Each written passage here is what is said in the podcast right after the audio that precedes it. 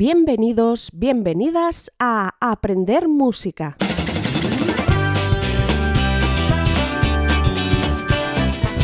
La música que oirás en el programa de hoy se titula End of the Rainbow, es de Quincas Moreira y la podéis encontrar en la librería de uso libre de YouTube. Si tú también tienes alguna música de uso libre, escríbenos a aprendermusica.institutomusicaonline.com y la pondremos en uno de nuestros programas. Que se te oiga.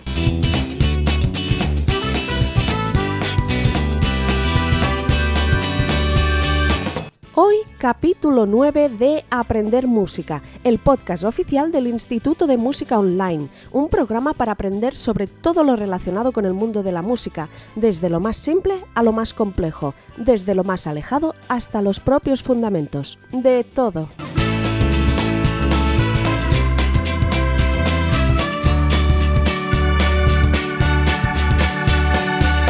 En el capítulo de hoy veremos el DAFO para músicos, cómo analizarnos para mejorar y enfocar nuestro futuro. Y en la microcápsula de Aprender Música de hoy, seguimos con el ciclo del curso de acordes, en el que daremos la lección 5 y trabajaremos el análisis de intervalos de tercera mayor y menor.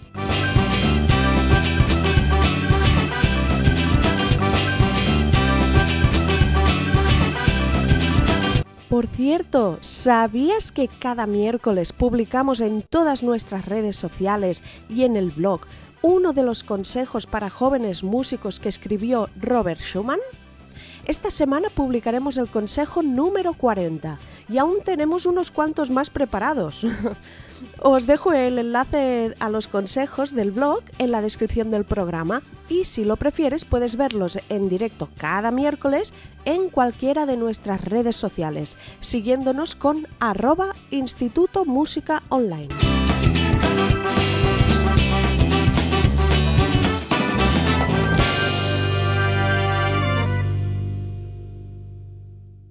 El DAFO para músicos analizarnos para mejorar y enfocar nuestro futuro.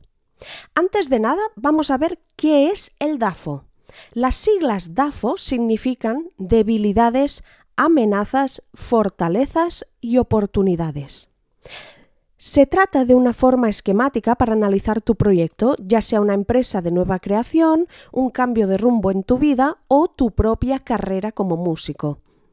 El DAFO es aplicable a cualquier persona y proyecto y lo único que hace falta es ser totalmente sincero a la hora de rellenar cada uno de los ítems. Empezamos. Para saber qué debes tener en cuenta en cada apartado, tenemos que distinguir bien dos grandes bloques, el personal y el contextual. El bloque personal está formado por debilidades y fortalezas, ¿sí? De los cuatro ítems que hemos comentado, son debilidades y fortalezas. Estos dos apartados tienen que describirnos a nosotros, nuestros conocimientos, nuestras habilidades, nuestra experiencia, nuestra formación, así como nuestra falta de conocimientos, habilidades, experiencia y formación en el caso de las debilidades. Por ejemplo, Saber cantar es una de nuestras fortalezas, pero no saber tocar un instrumento con el que acompañarnos a nosotros mismos es una debilidad. Según nuestros propósitos personales, decidiremos qué es una fortaleza y qué es una debilidad, así como el nivel de importancia que adquiere cada uno de nuestros valores entre ellos.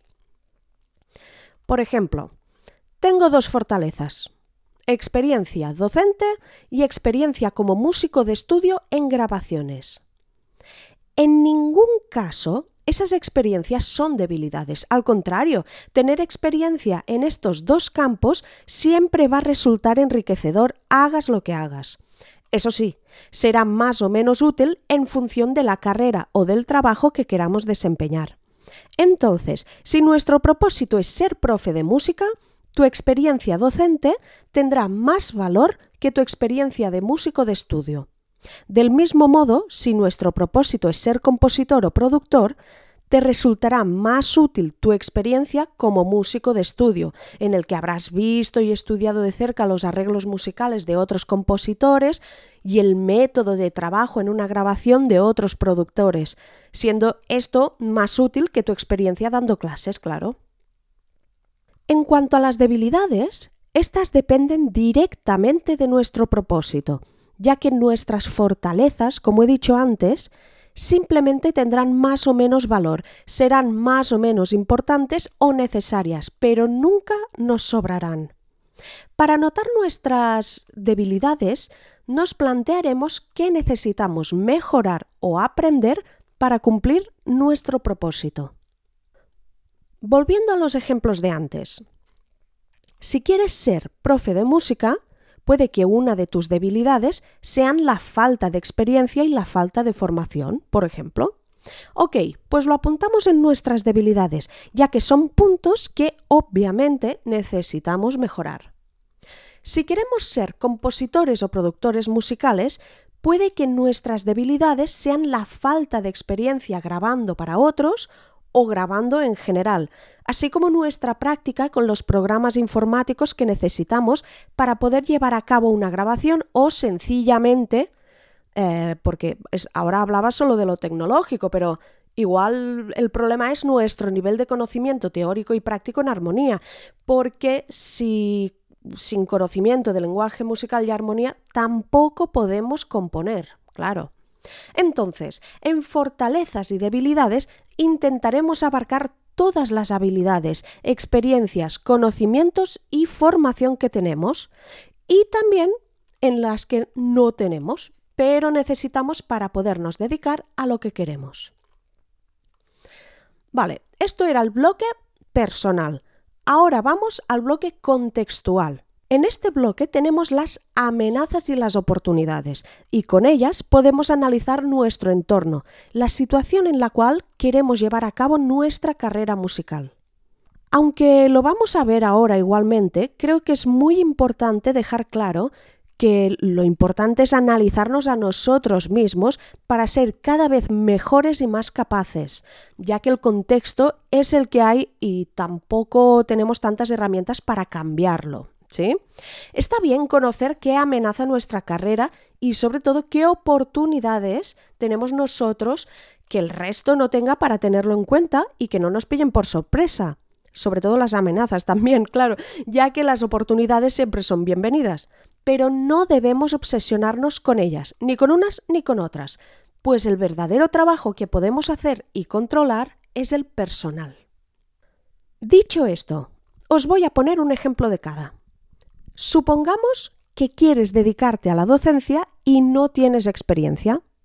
De repente te llama un amigo para que vayas a sustituirle en la escuela de música en la que él trabaja. Perfecto. Eso es una oportunidad. Y como todas las oportunidades, hay que aprovecharla, por supuesto.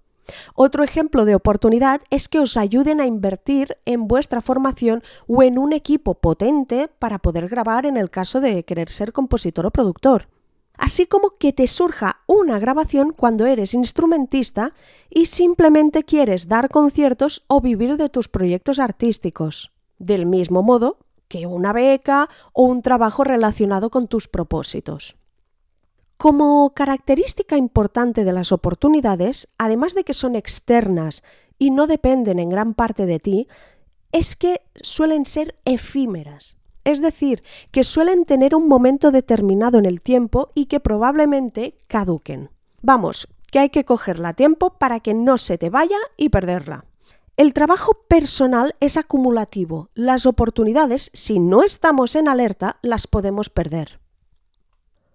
Por último, tenemos las amenazas, que son esos elementos externos que, como indica su nombre, amenazan nuestros propósitos.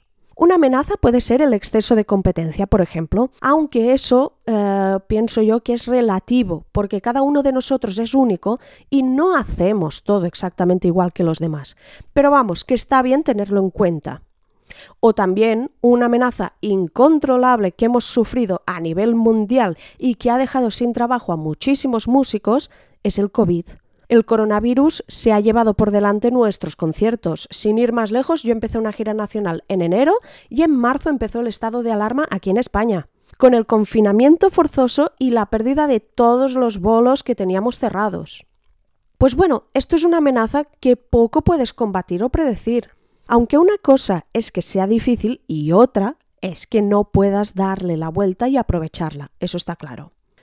De todos modos, mi sensación es que al dedicarnos al ámbito artístico, las amenazas son relativas, porque a ver, sí pueden pasar cosas brutalmente bestias como la pandemia que estamos viviendo ahora mismo y poco podemos hacer para evitarlo. Pero otra cosa es la competencia. Por ejemplo, como decía antes, al tratarse de proyectos artísticos es muy, muy, muy difícil que alguien haga exactamente lo mismo que nosotros. Otra cosa serían los presupuestos, se me ocurre ahora también. Sí, porque si hay alguien que hace algo parecido a nosotros y tiene presupuesto, eh, y eso yo hablo desde el conocimiento, eh, aún no sé en qué proyectos he estado que haya habido un presupuesto que realmente haya sido... ¿Sí? Entonces, bueno, el presupuesto podría ser una amenaza, la falta de presupuesto o eh, la competencia con presupuesto. Lo mejor de cada de nuestra profesión es que cada uno de nosotros es único y por lo tanto, cada uno de nuestros proyectos, de nuestras canciones, de nuestra forma de concebir el aprendizaje musical es tan especial como nosotros mismos.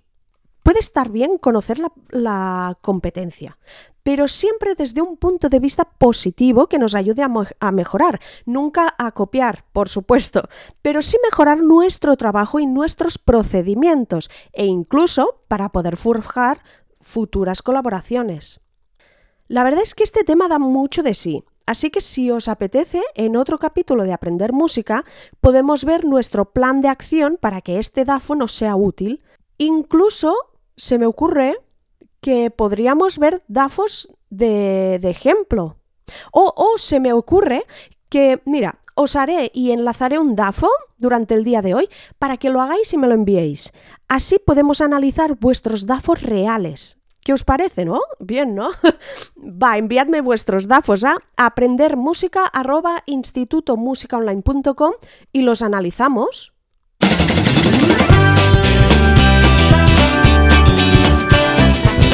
Y ahora la microcápsula de aprender música. Sí, porque a eso hemos venido, a aprender y a conseguir nuestros sueños. Hoy seguimos con el ciclo del curso de acordes y veremos la lección 5, en la que recordaremos qué son los intervalos y cuáles son los de tercera mayor y menor. A ver, los intervalos. Primero vamos a recordar qué es un intervalo, ¿vale? Un intervalo es la distancia que hay entre dos notas. Esta distancia se calcula con tonos y semitonos. Eh, un semitono vale medio tono, por lo que dos semitonos, medio más medio, suman un tono. ¿Ok? El intervalo es una distancia que hay entre dos notas y esa distancia se calcula con tonos y semitonos. ¿Por qué repasamos esto? Pues porque para crear acordes necesitamos controlar los intervalos de tercera mayor y de tercera menor, así como los intervalos de quinta justa, aumentada y disminuida. Como este curso es paso a paso, en esta lección 5 de hoy veremos las terceras mayores y menores. Primero hay que tener en cuenta que los intervalos de tercera pueden ser mayores o menores. Los intervalos de tercera mayor se llevan una distancia de dos tonos y los de tercera menor un tono y medio. Recordad que un intervalo de tercera está formado por dos intervalos de segunda seguidos y estos son los que analizaremos y sumaremos.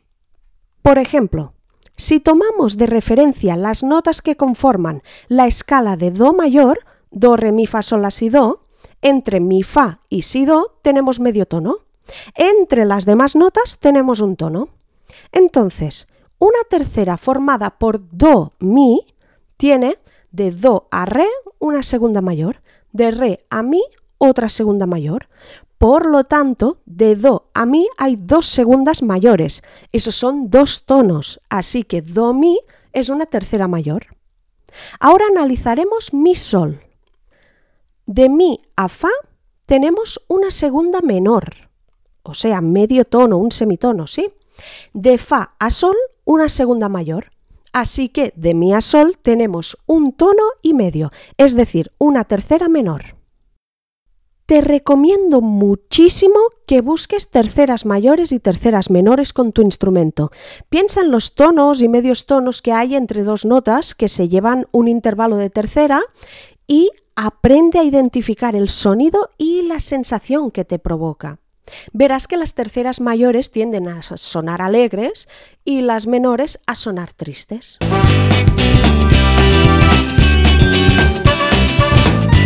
Recuerda que puedes enviarnos tus preguntas a aprendermusica.institutomusicaonline.com o a través de nuestras redes sociales por mensajería privada con arroba Instituto Música Online.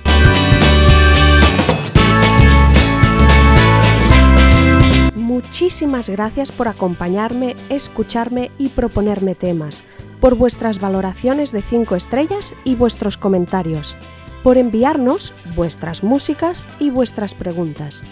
Mil gracias por estar aquí conmigo cada lunes a las 10. Que tengáis una feliz y musical semana.